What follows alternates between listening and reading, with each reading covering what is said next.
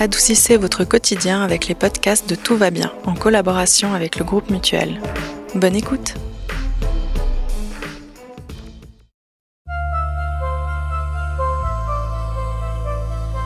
Au moment où j'enregistre ce nouvel épisode pour vous parler de la fin de l'hiver, c'est assez ironique parce que je vois de la neige tomber en gros flocons par la fenêtre. Et je me dis que sortir de la saison froide pour accueillir le printemps, comme se remettre au sport après une période de pause, c'est quelque chose qui se fait très progressivement, c'est s'imprégner d'une nouvelle énergie, mais petit à petit. Donc bien sûr, le but de cet épisode, c'est absolument pas de se mettre la pression, de se culpabiliser, de se forcer à aller courir trois fois par semaine si c'est la dernière chose dont on a envie. L'idée, c'est vraiment d'aborder des activités et des habitudes qui pourraient nous faire du bien en cette période de transition si on en ressent le besoin. Donc trouver un peu de motivation, mais tout en douceur. Bienvenue dans Tout va bien, un podcast féminin pour adoucir le quotidien. Faut pas tuer les instants de bonheur, Valentine. La vie, c'est comme une boîte de chocolat. On ne sait jamais sur quoi on va tomber. Cet épisode est présenté par Hélène Demester. Pour évoquer les activités qui peuvent nous faire du bien au sortir de l'hiver, j'ai le plaisir d'accueillir la coach sportive Lou Lefebvre. Bonjour Lou, merci d'être avec nous. Salut Hélène, je suis ravie aussi. Alors aujourd'hui, vous nous rejoignez via Zoom et c'est possible que le son soit un peu différent que d'habitude, mais on va faire au mieux. Et donc cet épisode s'adresse aux personnes qui cherchent des manières de booster leur énergie après l'hiver, comme aux personnes qui ressentent le besoin de s'adonner à plus d'activité physique maintenant que les beaux jours reviennent, et aussi aux personnes qui ont dû arrêter le sport pendant une certaine période pour une quelconque raison et qui aimeraient maintenant s'y remettre un petit peu. Et il y a un point commun à toutes ces situations, c'est que souvent on va nous conseiller de reprendre ces activités tout en douceur. Est-ce que vous êtes d'accord avec ça et euh, pourquoi est-ce que c'est si important? Alors, oui, c'est vrai. C'est ce que j'essaye de dire en général à mes élèves. C'est qu'en hiver, moi je considère l'hiver un petit peu comme un, moment où on hiberne. Et physiologiquement, c'est le cas. Donc, les jours sont plus courts. On a souvent une tendance à être un peu plus fatigué, à avoir euh, envie de rester chez soi, au chaud. L'envie de faire du sport, je pense que c'est naturel qu'elle soit moins forte en hiver. Et, et donc déjà, il faut vraiment euh, se déculpabiliser par rapport à ça. Donc, la reprise en douceur me paraît essentielle, en tout cas si on a fait très peu de sport en hiver, clairement. C'est un petit peu comme l'exemple d'une voiture, c'est-à-dire que quand on, euh, vous voyez, le matin, euh, quand il fait froid et qu'on démarre sa voiture, on ne peut pas la lancer euh, à pleine balle euh, tout de suite, c'est-à-dire qu'elle a besoin de se remettre en route. Et euh, bah, c'est un petit peu pareil. Le corps, à la sortie de l'hiver, il a, il a besoin de se délier. Et puis, euh, et puis ça, ça prend du temps. Donc, euh, je préconise de reprendre plutôt en douceur. Et qu'est-ce qu'on risque si on démarre trop fort? Ce que j'appelle partir trop fort, ce serait par exemple de se dire bon ben voilà, ça fait trois mois que j'ai pas fait de sport. Allez, c'est parti. À partir de la semaine prochaine, je fais un cours lundi, un cours mardi, un cours mercredi, etc. Et je me repose dimanche. Euh, ça, c'est clairement une mauvaise idée parce que on va passer d'un état euh, plutôt sédentaire à d'un coup euh, une hyperactivité. Et euh, bon, bah, le corps, il, il va pas comprendre. Lui, il a besoin qu'on le ménage un minimum. Mhm. Euh, il faut savoir qu'on est quand même physiologiquement fait pour euh, en faire le moins possible. Et, clairement, ce qui risque d'arriver, en fait, c'est simplement un risque de blessure. Donc, sortie de l'hiver, si on n'a pas fait trop de sport, on s'y remet gentiment. Et pour les personnes alors qui ressentent un besoin de renforcer leur énergie après l'hiver, de bouger un petit peu pour se défouler, se dégourdir les pattes, est-ce qu'il y a des activités que vous conseillez en priorité? Surtout si on a délaissé un petit peu le sport pendant une période plus ou moins longue, ce qui est normal, comme vous disiez avant, et qui est absolument pas une raison de culpabiliser. Alors, du coup, je pense que je vais nommer deux catégories. Bah, pour les personnes qui n'auraient euh, pas du tout bougé pendant l'hiver, euh, je préconise de partir peut-être sur une ou deux séances dans la semaine, quelque chose plutôt de soft. La mobilité, le stretching, euh, c'est vraiment des sujets qui sont maintenant essentiels et on aura tendance à, on aura tendance à apparenter sport et fitness à forcément quelque chose de ultra cardio ou, quelque chose dans lequel on se met dans le rouge. Mais reprendre une activité physique, c'est pas forcément reprendre quelque chose de très dur ou du moins de très intense. C'est-à-dire que même reprogrammer une, marche dans la semaine et une séance d'étirement, c'est déjà très bien pour commencer.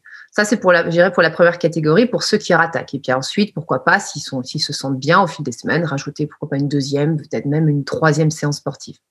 Pour ceux qui n'ont pas arrêté, qui ont continué leur routine sportive pendant l'hiver, qui l'ont peut-être légèrement modifiée, bah, c'est vrai qu'à la sortie de l'hiver, on pourrait avoir un regain d'énergie et peut-être euh, rajouter du- une séance de sport, mais en fait, je vais être très honnête.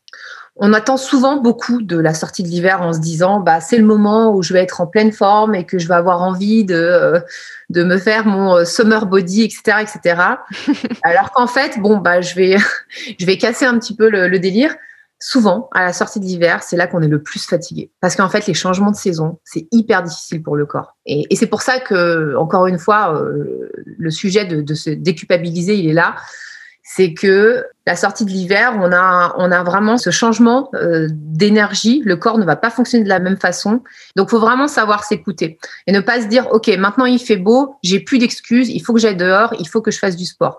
C'est OK, non, c'est comment je me sens, euh, peut-être que je suis en baisse d'énergie. Bon, au final, est-ce que ce serait pas intéressant déjà que je dorme un petit peu plus, que je rajoute un peu plus de légumes, un peu plus de fruits et que je me mette une séance de sport? Voilà. Mais c'est vrai que c'est vraiment un tout.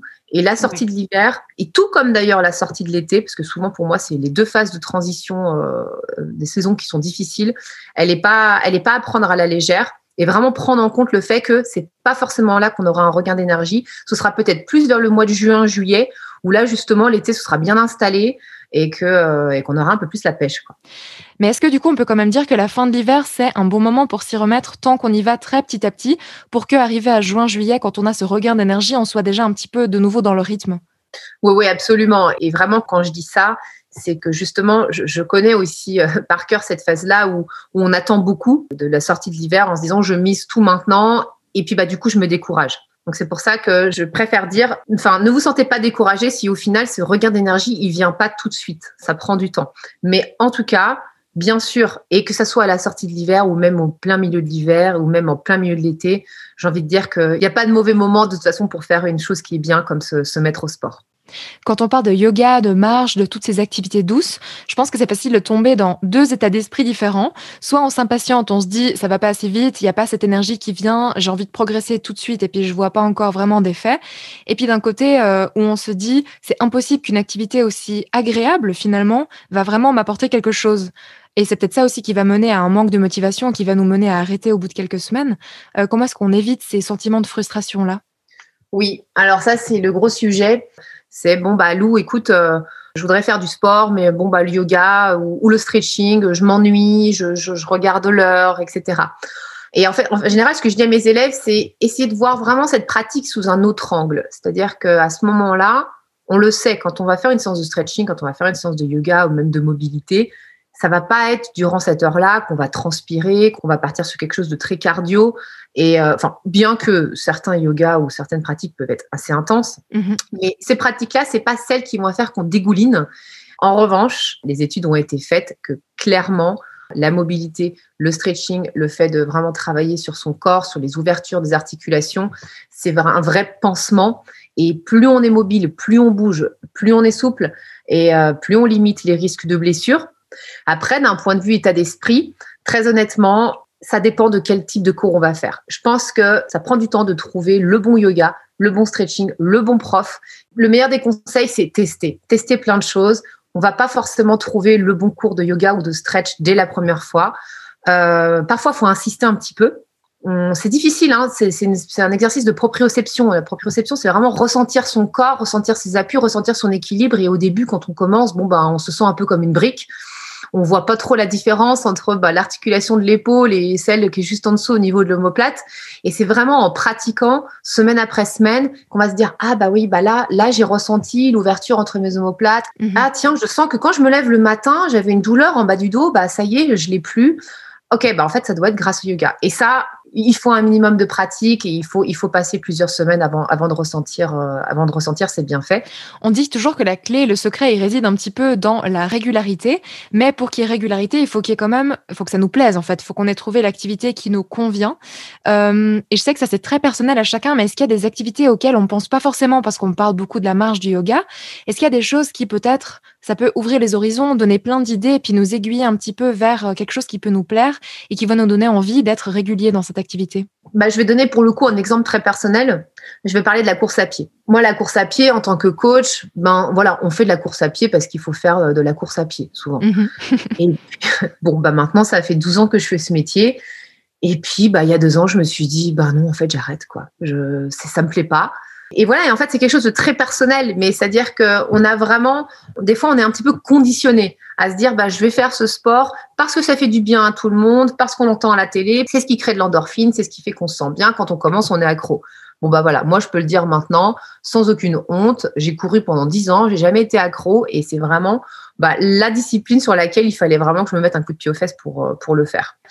Mais très honnêtement, pour quelqu'un qui va débuter dans le sport, qui va commencer avec une discipline qui finalement ne va pas lui plaire, bah, c'est normal, c'est humain en fait, un moment de dire bon non mais je lâche l'affaire, je laisse tomber et puis tant pis, le sport c'est pas pour moi. Et comme vous dites Hélène, c'est qu'à un moment donné, il faut peut-être ouvrir l'horizon sur d'autres choses. Aujourd'hui, maintenant, l'avantage en 2021, c'est qu'il y a tellement de disciplines, il y a tellement de concepts de fitness qui sont sortis, mhm. tellement de choses. Moi, le, ce que je conseille, c'est d'essayer plein de trucs. Alors après, un exemple de discipline auquel on n'aurait pas forcément pensé, moi, je parle souvent de la danse, par exemple, euh, la danse qui peut être euh, vraiment une euh, très libérateur et il n'y a pas d'âge pour s'y mettre et je sais qu'il y a énormément de cours pour tous les âges, pour tous les niveaux.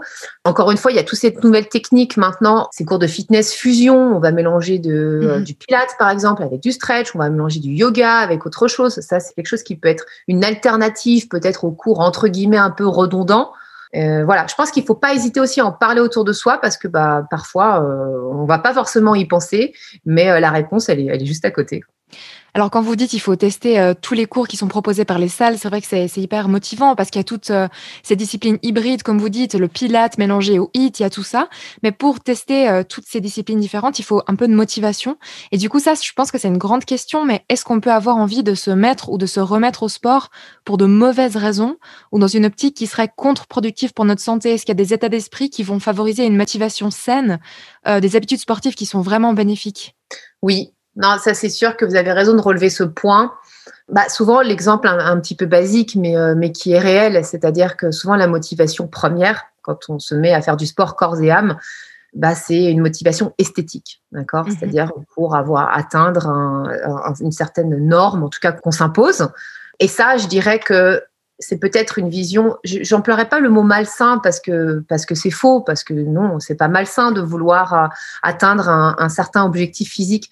Mais par contre, ça peut conduire à des comportements parfois euh, excessifs.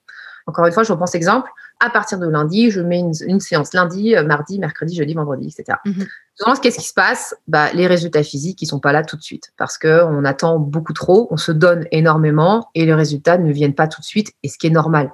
Le corps, il met du temps. Donc là, on se décourage. Donc c'est pour ça que la motivation esthétique, oui, mais elle doit être combinée à d'autres choses. C'est-à-dire que ça doit être, moi, c'est toujours, toujours ce que je dis à mes élèves, ça, ça doit être le bonus. Premier, ça doit être vraiment bah, la santé. C'est-à-dire qu'on le sait maintenant, les études sont faites et refaites et re-refaites. Le fait de faire du sport, euh, on diminue quand même le risque de maladies cardiovasculaires, euh, on diminue le risque d'obésité, on diminue aussi le stress, le stress qui peut être quand même une cause aussi de beaucoup de maladies, ou du moins euh, que ce soit mental ou même physique. la deuxième chose, ça va être l'énergie que ça nous apporte, parce que faire du sport, du coup, mettre son corps en marche, on se sent plus énergique parce que déjà, on construit un peu plus de masse musculaire. Donc le fait d'avoir une masse musculaire plus conséquente va aussi nous apporter une énergie euh, grandissante. Et après, bah voilà, le bonus, la cerise sur le gâteau, c'est que bah effectivement, si on est euh, régulier dans sa pratique sportive, euh, si on lâche pas l'affaire trop vite, on va pouvoir certainement obtenir obtenir des résultats euh, des résultats esthétiques et, et voilà, faut que ça soit la cerise sur le gâteau. Donc quand on est un sportif amateur et que vraiment on vise la santé et le bien-être, c'est un peu ça le rôle et l'objectif principaux qu'on doit trouver dans le sport pour notre bonheur global en fait, c'est vers ça qu'on doit aspirer. Exactement. Je pense que je pense que c'est vraiment vers ça qu'on doit aspirer. Et, et c'est ce que je dis aussi souvent, c'est que ça devrait être quelque chose de naturel en fait. Et, et, et je crois que quand on arrive à ça, et c'est pas forcément évident, hein, il faut vraiment se dire que c'est pas donné à tout le monde. Et je sais qu'il faut du temps, mais à un moment donné, quand on a enfin trouvé la discipline sportive qui nous convient, quand on a trouvé le bon rythme, quand on a trouvé le créneau horaire, vous allez trouver à un moment donné ce rythme où vous y pensez plus en fait. Par contre, il y a des semaines, et ça c'est normal, on aura moins envie. On sera peut-être dans un cycle menstruel qui fera qu'à ce moment-là, euh, on a moins la forme. Ce jour-là, peut-être qu'on aura une urgence familiale, une urgence au bureau. Bah là, c'est pareil. Il faut être cool avec ça. Parce qu'à partir du moment où c'est intégré dans notre planning, c'est pas grave. Si pendant une ou deux semaines, on fait pas de sport, parce que là, vraiment, les priorités, elles étaient ailleurs, c'est OK. Alors avant, vous parliez d'une motivation esthétique aussi, euh, qui est peut-être parfois véhiculée par euh, les réseaux sociaux, Instagram, tous ces pros du sport qui affichent leur corps extrêmement sculpté et qui peuvent aussi véhiculer en plus du côté esthétique une idée de la progression, de la performance en fait où on se dit ok bah là j'ai fait deux séances euh, peut-être de marche ou de yoga par euh, par semaine, bah il faut absolument que je progresse et que dans un mois j'en fasse quatre. Là, je pourrais peut-être essayer d'aller plus dans l'intensité, mais c'est pas forcément obligatoire en fait. Non, pas du tout, parce que bon, déjà, je, je vais faire une micro parenthèse sur les corps euh, parfaits de Instagram. Déjà, il faut se dire que Souvent, ces photos-là, on a le angle parfait. Nous, les coachs, on sait parfaitement comment se positionner pour nous mettre à, notre avantage. Il faut prendre beaucoup, beaucoup, beaucoup de recul par rapport à ce que les réseaux sociaux véhiculent. Ça doit être une source de motivation. Ça doit pas être une source de, frustration. De se dire, oh là là, elle a un corps parfait, moi, j'y arriverai jamais. Voilà. Suivez des comptes si ça vous motive, si vous dites, euh, OK, moi, j'ai envie éventuellement d'arriver à ce type de physique, etc. Mais si à un moment donné, vous ressentez que euh, qu'au final, ça vous décourage. Non, ça, ça, doit pas être fait pour ça. Ça, c'est vraiment la parenthèse que je voulais faire parce que franchement, c'est hyper important. Euh, la deuxième chose, pour revenir à votre question, je crois qu'à partir du moment où on décide en effet d'intensifier euh, son planning sportif, moi je vois plusieurs raisons. La première raison, c'est peut-être qu'on a une, une, échéance sportive et qui fait que bah, on a besoin d'un entraînement parce qu'on ne peut pas arriver à un semi-marathon ou même un marathon euh, sans s'être entraîné. Donc là, ça demande en effet une planification sportive qui en général va aller crescendo. Après, le, deuxième cas, ça pourrait être quand on se sent bien et que on sent qu'on pourrait passer à la vitesse supérieure. Moi, ça me paraît sain à partir du moment où l'énergie est là.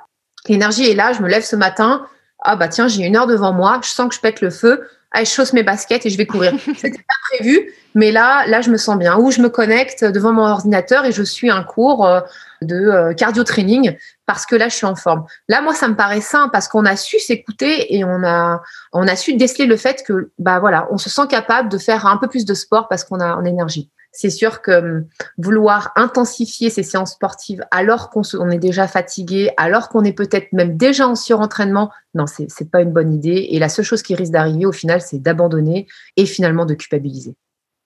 À la culpabilité, on veut absolument pas. Hein. Ça, c'est vraiment quelque chose euh, qu'il faut chasser de l'univers du sport, j'ai l'impression. Alors que c'est pourtant un sentiment qui revient au galop, surtout quand on a dû arrêter de faire du sport pour une blessure ou pour une raison, enfin, un événement dans la vie qui nous a empêché de continuer le rythme sportif habituel qui nous convenait. Et puis là aussi, on peut ressentir de la culpabilité parce qu'on va peut-être après quelques mois réaliser qu'on n'est plus aussi endurant ou fort qu'avant. Est-ce que les conseils que vous avez listés avant, ça s'applique aussi aux personnes qui sont dans ce cas-là, qui ont dû s'arrêter en raison d'une blessure, par exemple?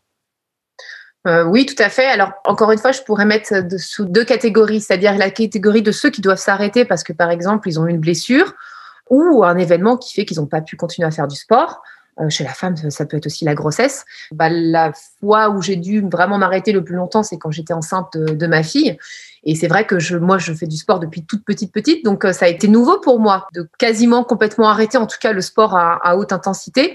Et d'ailleurs, c'était une expérience au final assez intéressante, le, retour après, parce que ben, on, réapprend, on apprivoise à nouveau son corps. Quand on repart après une blessure, en fait, souvent, bah voilà, le corps euh, s'est réparé, que ce soit le genou, le coude, l'épaule, et on repart pas à zéro, on repart autrement. Alors oui, c'est sûr, on aura peut-être un peu perdu en cardio, on aura peut-être perdu un peu en, masse musculaire, mais ça, ça revient très vite. Quand on fait du sport depuis des années, euh, en général, il faut quelques semaines, à peine quelques mois pour retrouver le niveau. En fait, souvent, une blessure, ça nous oblige à, à nous écouter, ça nous oblige à encore plus apprendre sur nous-mêmes. Et puis, bah, en fait, souvent, la bonne surprise, c'est qu'après, on repart encore plus fort. Donc ça, c'est pour les blessures. Après, pour ceux qui rattaquent après une longue... Euh, une longue pause parce qu'il y a eu à un moment donné un contexte qui fait qu'on n'a pas pu faire du sport pendant longtemps. Je crois que c'est pareil. Je crois qu'il ne faut pas prendre ça comme un départ à zéro. C'est un départ tout court. Donc voilà, euh, suivre son corps, y aller à son rythme, sentir les progrès qu'on fait et ne pas vouloir brûler les étapes. Il y a encore un point que je voulais aborder. C'est un point qui euh, relève parfois des théories assez différentes, c'est les étirements. Parce que qu'on recommence après une blessure, après une pause, ou juste qu'on commence un petit peu à accélérer le rythme sportif, on peut bien sûr avoir des courbatures. Mais il y a beaucoup d'entraîneurs qui conseillent de, s'étirer avant l'effort, d'autres conseillent de s'étirer après l'effort. Parfois, on sait même plus trop vraiment ce qu'il faut faire et on finit par plus s'étirer du tout parce qu'on est totalement perdu. Qu'est-ce que vous conseillez, vous, de ce côté-là? Oui, bah c'est pareil. Hein. J'ai dû, euh, j'ai dû pas mal me documenter. Euh, J'essaye aussi de, de, prendre beaucoup de conseils d'ostéopathes, de, de, de kinés, de médecins. Et puis voilà, et c'est vrai que bah, les études changent. On entend tout. En tout cas, mon avis, à moi. Et ça paraît au final, euh, quand on y pense, on se dit bah oui, au final c'est logique. Quand on fait une séance de sport intense, que ce soit muscu ou euh, musculation, qu'on porte des poids ou du cardio intense, à ce moment-là, vous allez avec vos muscles, vous allez créer ce qu'on appelle des, micro déchirures quand vous allez vous allez l'engager. Donc en plus, il va venir se contracter. Lorsque vous terminez votre séance sportive, à la fin, votre muscle il se décontracte pas comme ça d'un coup pouf. C'est-à-dire que les fibres musculaires vont rester encore contractées. Donc si derrière vous venez étirer d'un coup très fort sur ses muscles et contractés, ben en fait, c'est pas bon. C'est euh, là, à ce moment-là, c'est pas de ça dont il a besoin, le muscle. Il a besoin éventuellement d'avoir voilà un petit stretch passif. Où on va venir enrouler son dos pour détendre le bas du dos, quelque chose de soft, juste pour se faire du bien, juste pour se réaligner. Par contre, le stretching ou la séance de yoga pure et dure, moi, je la conseille vraiment avec plutôt 48 heures d'écart avec une séance de sport intense. Merci beaucoup. Alors, je vais essayer ça parce que ça fait des mois que je m'étirais plus du tout à force de pas savoir quoi faire et ça, il faut pas faire non plus. Non. Non, vraiment, la mobilité, la mobilité, vraiment, je le répète. Et puis ça, c'est parce que j'ai passé le cap des, 30 ans il y a 3 ans. Et alors, euh, plus que jamais, la mobilité, vraiment, euh, quand on a mal aux hanches, quand on a mal au dos, quand on a mal aux, mal aux épaules, parfois, il suffit juste d'intégrer du stretching dans sa routine sportive et euh, je peux vous assurer que ça vous change la vie. Et, et voilà, et c'est vrai que entre 18 et 25, 30 ans, on aura tendance à vouloir faire des cours très très très cardio, à moins s'étirer. On se dit bon là c'est un peu boring quoi. Et mhm. puis bah, moi j'ai commencé à avoir aussi des petits pépins à partir de 30 ans, des problèmes au niveau de la nuque, des problèmes au niveau de la hanche. Et c'est vrai que depuis que j'ai intégré de la mobilité toutes les semaines, euh, de l'ouverture des hanches, du yoga, je m'y astreins vraiment. J'ai quasiment plus aucun aucun problème. Et pour terminer, ce serait quoi le meilleur conseil qu'on vous a jamais donné en termes d'activité physique? De s'écouter. Mhm. Vraiment. Et, euh, et, ça peut paraître, euh, ça peut, ça peut paraître bateau comme phrase. Hein, c'est écouter, c'est un peu le truc euh, redondant, mais c'est vrai.